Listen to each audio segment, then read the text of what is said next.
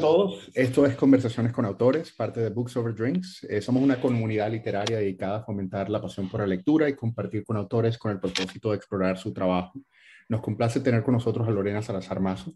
Ella es una publicista y escritora colombiana quien ha publicado cuentos en la revista La Rompedora y el libro digital para la primera infancia Calle Rosada. Lorena hoy nos acompaña para hablar eh, sobre su nueva novela eh, titulada Esta herida llena de peces. Una novela maravillosa, llena de figuras literarias bellísimas, escrita con una gran sutileza artística y destreza literaria, a pesar de ser su primera novela. Eh, sin dar muchos detalles, la obra nos narra la historia de una mujer y un niño pequeño quienes atraviesan el río Trato en lancha y hacia un destino trágico, un destino que se mantiene latente y amenazante durante el transcurso de la novela y que los alcanza en el, en el clímax de la obra. La novela también cubre una serie de subtemas que van desde la maternidad, la pobreza, el conflicto armado, y las víctimas civiles, quienes aprendieron a vivir entre el fuego cruzado, los muertos y la indiferencia. Eh, como varios otros libros que tratan de forma directa o indirecta sobre el tema del conflicto armado en Colombia, la narración y sus personajes hacen eco a historias que alguna vez nosotros todos escuchamos o leímos eh, y que aprendimos a olvidar. Eh, esta es una obra maravillosa y súper, súper recomendada que esperemos le guste tanto como nosotros. Lorena, gracias por acompañarnos esta tarde y es un placer tenerte con nosotros. Gracias a ti, Jairo, por la invitación y por la paciencia para conectarnos a esta hora. No, no, no, gracias a ti. Eh, bueno, comencemos por enfocarnos un poquito con el tema de la geografía. Tu narración hace mucho énfasis al espacio, la geografía y las condiciones en las que se llevan a cabo los hechos. Y es así que nos hablas de varias localidades del Pacífico colombiano, como Beté, eh, Tagachí, Bellavista. Eh, ¿Qué te llevó a escribir sobre esta región en particular? Bueno, eh, el interés principal nace, mm, bueno, nace de mi experiencia personal y es que yo crecí en, en el Chocó, llegué muy niña, 8 o 9 años, porque mi madre es de allí, la familia de mi madre también, entonces tenía ya vínculos desde muy pequeña, pero nunca había vivido allí. Entonces, eh, a esa edad nos fuimos y estuve hasta que terminé el colegio, 17 años más o menos, sí.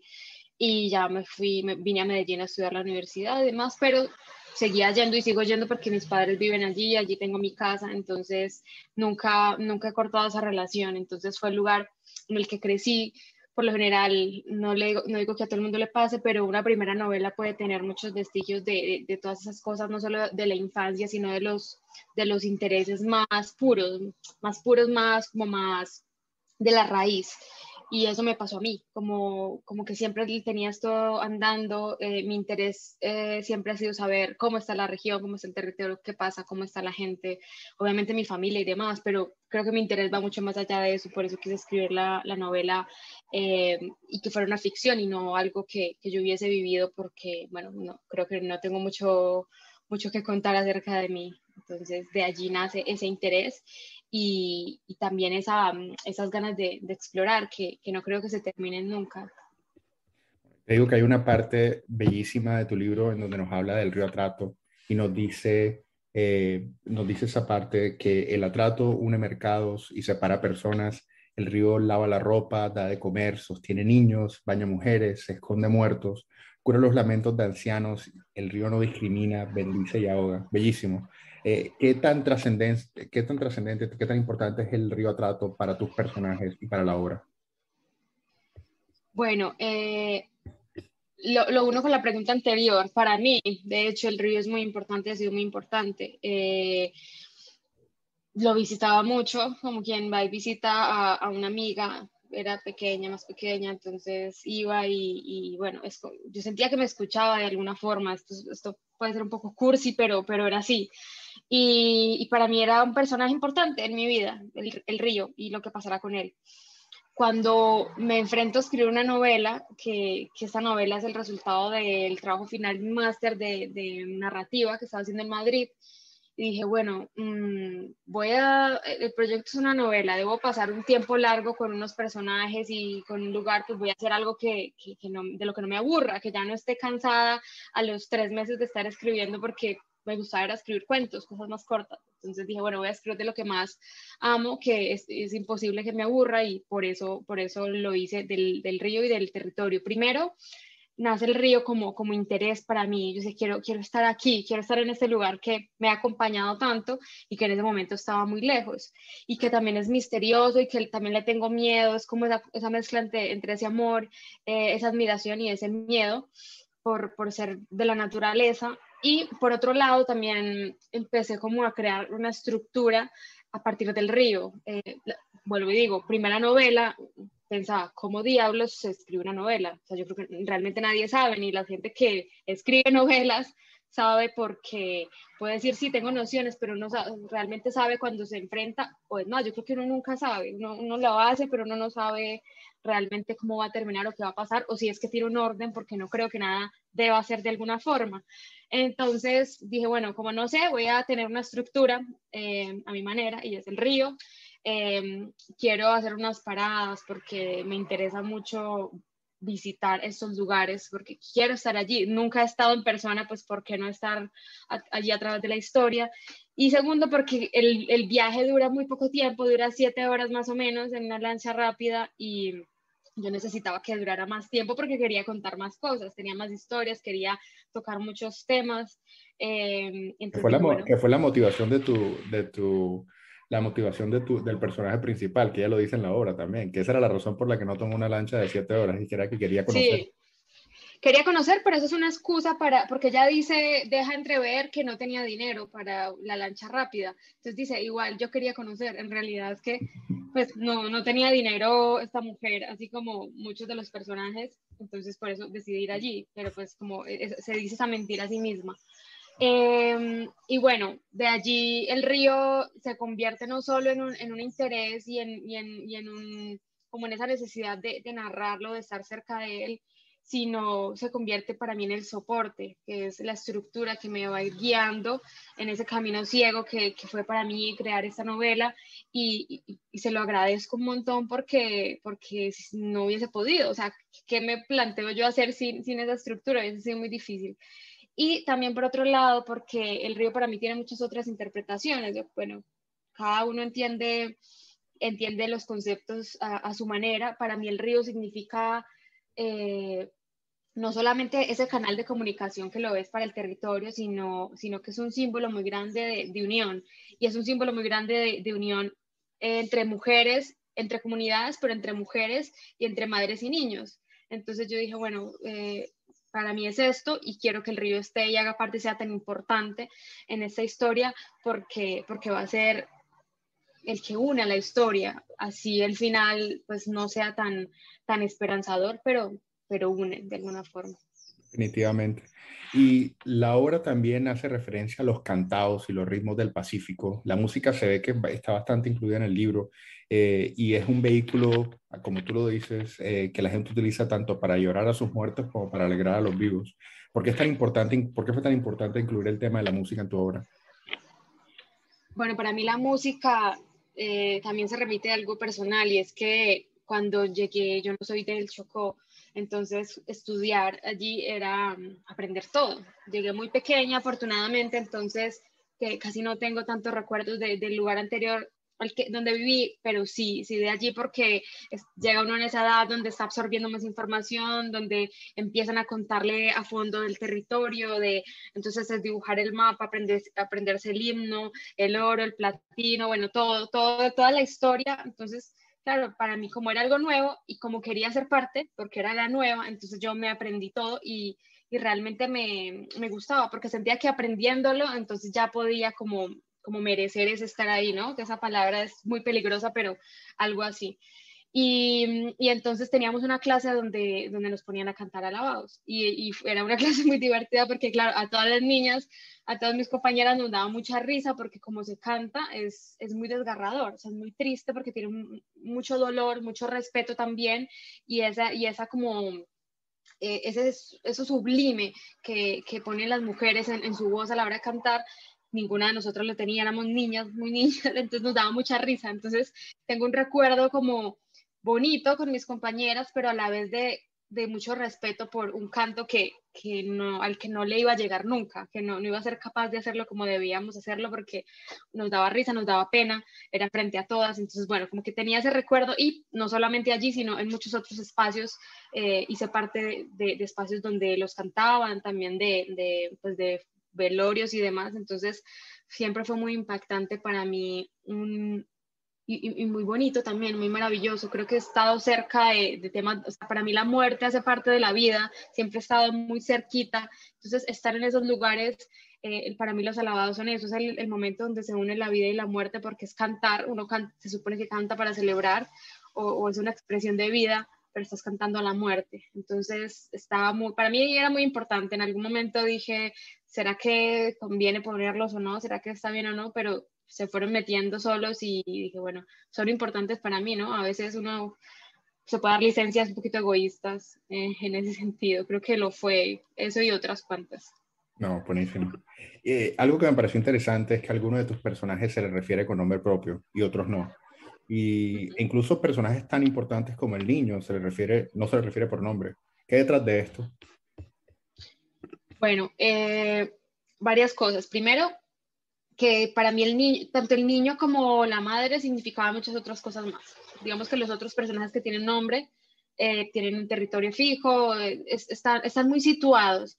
En cambio, la madre no, y, mm, y, el niño, pues, al ser hijo de la madre, pues tampoco mucho.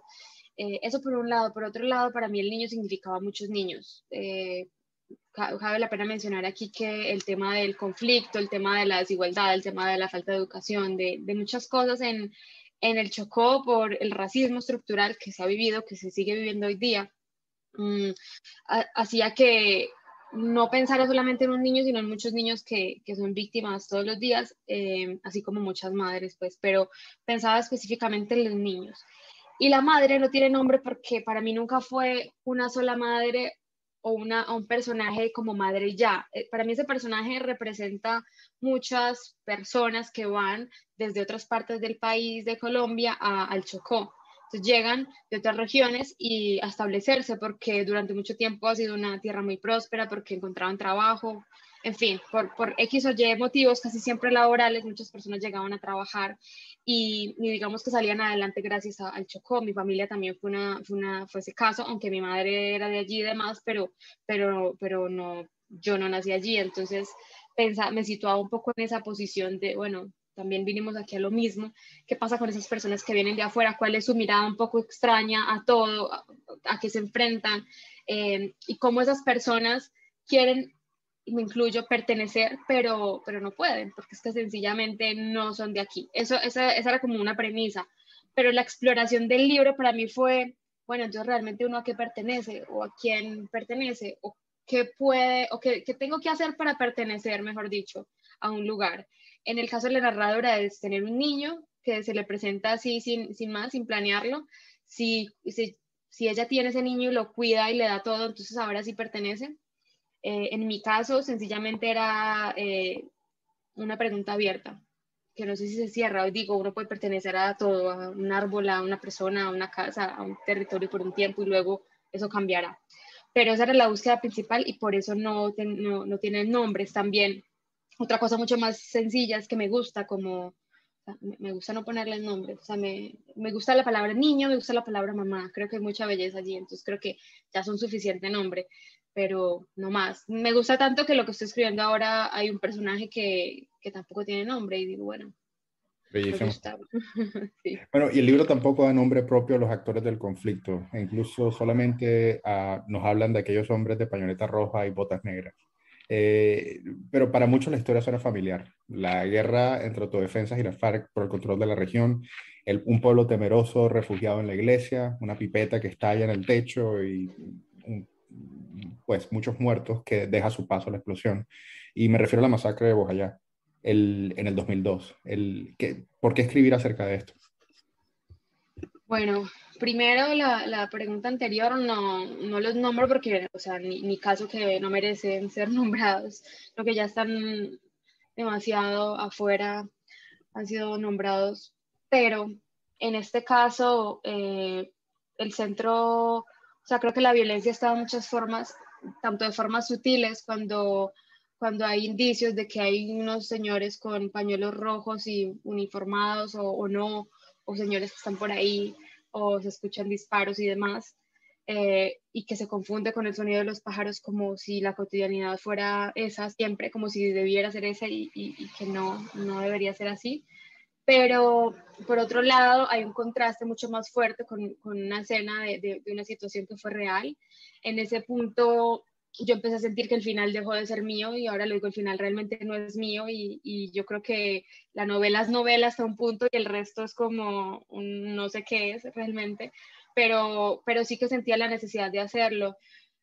Lo que yo pensaba en ese momento cuando la estaba escribiendo es, ¿cómo es posible que, que porque yo no tenía fin, el final claro desde el principio, pero pensaba, ¿cómo es posible que voy a hablar del Chocó, del río, voy a hacer este trayecto, hay niños, madres, o sea, todo, y voy a pasar por aquí como si nada, o sea, eh, no voy a hablar de esto que, de lo que nadie habla, de, que solamente, de lo que solamente se acuerdan una vez al año cuando es el aniversario, si acaso, que no, no, no, no, no puede ser, no puede ser. Entonces, como, como si eso me hubiese atrapado a mí, eh, bien o mal, no sé si lo esté, creo, creo, que en ese punto se me cayó lo del papel de escritora, eh, siento yo, o, son reflexiones que he hecho después, porque dije, no sé si, si, si un escritor o escritora de muchos años se deje arrebatar un final así. Bueno, en este caso yo lo hice y, y me dejé llevar mucho por, por, un dolor que llevaba guardada desde hace mucho tiempo.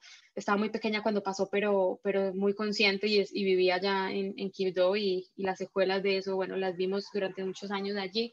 Entonces, eh, es esa combinación de, del conflicto nombrando al principio siendo muy camuflándose y luego va apareciendo y va apareciendo mucho más, tal como lo vivimos muchas personas pues allí en el Chocó. No, yo en cambio creo que es importante, es importante que, que, que, ese tipo de temas se traten en cualquier tipo de narraciones, no solo, no solo narraciones que no sean, eh, incluso la ficción, eh, porque en última siento que como país nosotros hemos, eh, o como colombianos, nosotros hemos, hemos desarrollado como quien dice piel dura y, y, cierta indiferencia crónica que al final con el paso de los años como que se va perdiendo el, el, el, el recuerdo de ese, tipo de, de, de, ese tipo de cosas que al final marcaron a mucha gente. Entonces yo creo que, yo creo que es importante, no, no creo que no creo que debería sentir que te arrebataron el, el final, por el contrario. Yo, yo, yo siento que tuve como muchas emociones, me dejé llevar mucho por la emocionalidad en ese momento porque yo pensaba, a ver, si nunca, claro, esto pensando que el libro, no sabía que, que, el libro iba a salir, esto más como un ejercicio personal cuando, cuando estaba escribiendo la novela, porque no, no sabía nada, pero yo decía, si, si, en las, si en las noticias esto es un dato sutil, que, que lo pasan súper rápido, yo lo puedo hacer aquí, lo puedo escribir y no me interesa hablar de la noticia tal cual, sino que yo quiero que se sienta, lo que se sienta dolor, se sienta tristeza, eh, con, todo, con toda la responsabilidad que lleva eso como, como querer construir algo para que alguien sufra, porque me sentía un poco, me sentía mal haciéndolo porque yo también sufrí escribiéndolo, pero, pero esa era la sensación, porque pensaba, bueno, si, si un número se les olvida, de pronto una emoción, no, no sé, algo así. Eh, era lo que pensaba. Y una de las cosas que yo veo es que hay, hay, hay, una bibliografía extensa de libros sobre el conflicto armado en Colombia y tienes textos como eh, El olvido que seremos, por Héctor Abad, que aborda sus experiencias personales sobre la guerra. Eh, sí. Y incluso te estaba comentando que nosotros hace poco, bueno, hace, poco, hace unos meses conversamos con Vanessa Londoño, quien uh, escribió un libro que se llama El asedio animal, un, otro libro maravilloso que trata del conflicto de forma más directa. Sin embargo, yo siento que quitando el final, yo creo que tu libro es interesante porque trata el tema, se refiere al tema del conflicto de manera tangencial hasta ese final. Sobre todo, entonces la guerra se mantiene al acecho, amenazante ante los personajes, pero no afectándolos de manera directa durante gran parte de la novela. Entonces, yo creería, eh, pero eso me gustaría como eh, eh, eh, aclararlo contigo, eh, de pronto no querías que influyera y diluyera la temática, lo, los otros subtemas de los que tratas, porque otros subtemas como la maternidad, ese, ese, ese enlace tan fuerte que existe entre una mujer y, el, y, y su hijo, a pesar de no, de no ser su mamá biológica, son temas bastante importantes. Entonces, esa fue la razón por la que no, la guerra se mantenía, no, no, no hablabas mucho de manera directa hasta el final del, de la historia. Bueno, No, no específicamente. Yo esperé hasta el final, primero porque quería retratar la guerra, o, era como la intención que tenía, pero como se vive en muchas partes del país, no solo en el Chocó, es cómo la vamos normalizando o cómo, vamos aceptando que se va metiendo o cómo ni siquiera es una aceptación, es una resignación y más para la época en la que, la que está ambientada el libro, una resignación a esto es lo que hay, esto es lo que tenemos, eh, nos toca acostumbrarnos a que el día a día sea así. Entonces por eso se va metiendo, se va metiendo y está ahí, entonces es como, te puedes cepillar los dientes, pero los disparos se escuchan a lo lejos, es un poco eso. Al final, eh, al final es, es, por supuesto, otra cosa. Yo pensaba mucho en que no quería que fuera, desde luego, una, una novela de Bojayá, porque creo que es mucho más delicado eh, ya, yo nunca he ido a Bojayá para empezar, entonces no podía pretender hacer una novela de Bojayá, tampoco era mi interés, pero eh, sí quería, sí quería que, que, eso estuviera presente y para los personajes y para la historia que yo contaba, eh, es que era perfecto, ni siquiera yo tuve que buscar el final, porque vino a mí porque está presente como están presentes los alabados, como está presente todo, las cosas bonitas como las cosas difíciles. Entonces, eh, cuando llega este final, digo, bueno, es que ni siquiera, se me, ni siquiera me desvía la historia porque, porque es así como va a terminar, o sea, al final hay una separación, no, no soy yo de finales felices ni mucho menos, eh, pero, pero sí, entonces ya cuando llega esa parte se mezcla y, combina muy bien con la historia que yo venía contando y en ningún momento la altera. De hecho, eh, esa búsqueda y esa pregunta por la pertenencia que tenía yo a la hora de escribir y la narradora en su búsqueda eh, en la novela, al final arroja una respuesta que sigue siendo una pregunta y es, se muere el niño, se muere la otra madre del niño, pasa esto, entonces esta mujer no pertenece a nada, porque se murió lo todo lo que tenía, todo lo que quería, eh, lo que más quería. Entonces, sigue la pregunta allí. Sí, no, eh, tienes toda la razón. Una de las cosas, una de las cosas importantes, cuando, la persona, cuando el personaje principal se refería a ella, todo, incluso a lo que hacía, lo hacía bastante en torno al, al niño. Cuando hablaba de su trabajo, hablaba de lo que, de, no realmente de tanto de lo que hacía, sino de que el fruto de su trabajo, le sirviera para comprarle una bicicleta y el pudín, que, el pudín del niño. Entonces siempre era eh, ella, quizá ella como persona también se veía mucho el, en torno al niño.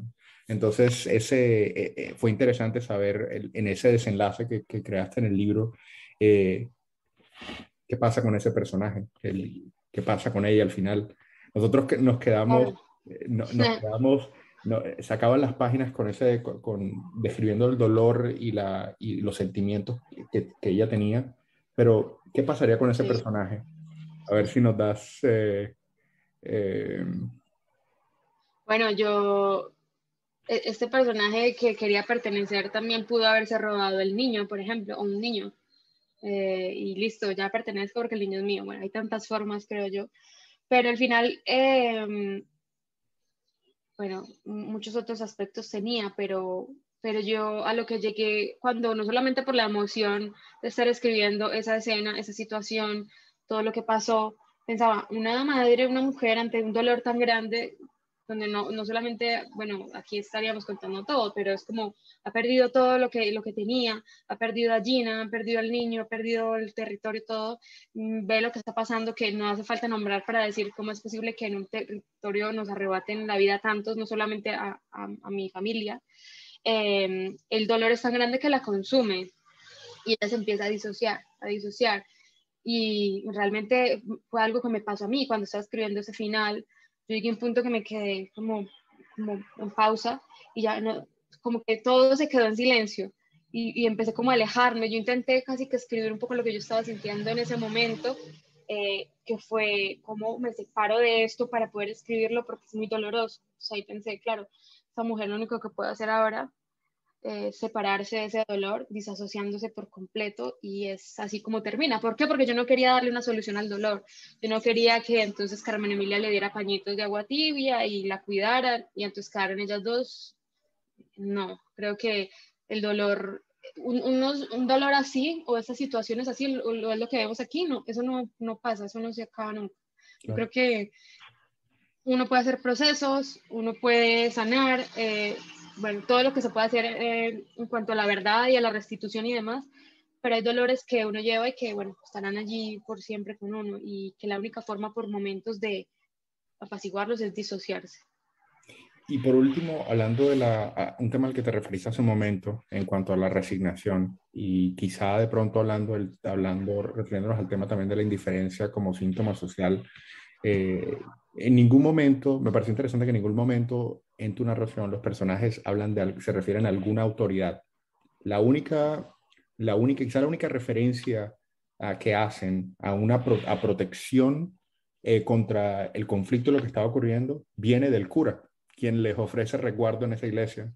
Entonces, ¿qué tan importante fue dejar para ti esa especie de crítica de, de, de quienes se mantienen lejos del, para quienes se mantienen lejos del conflicto y le miran con completa indiferencia y que desconocen eh, o, que, o que sienten cierto tipo de indiferencia y de esa gente que lo vive en carne propia, pero que en últimas están resignados porque no hay, prácticamente no hay otra, no hay otra forma de vivir.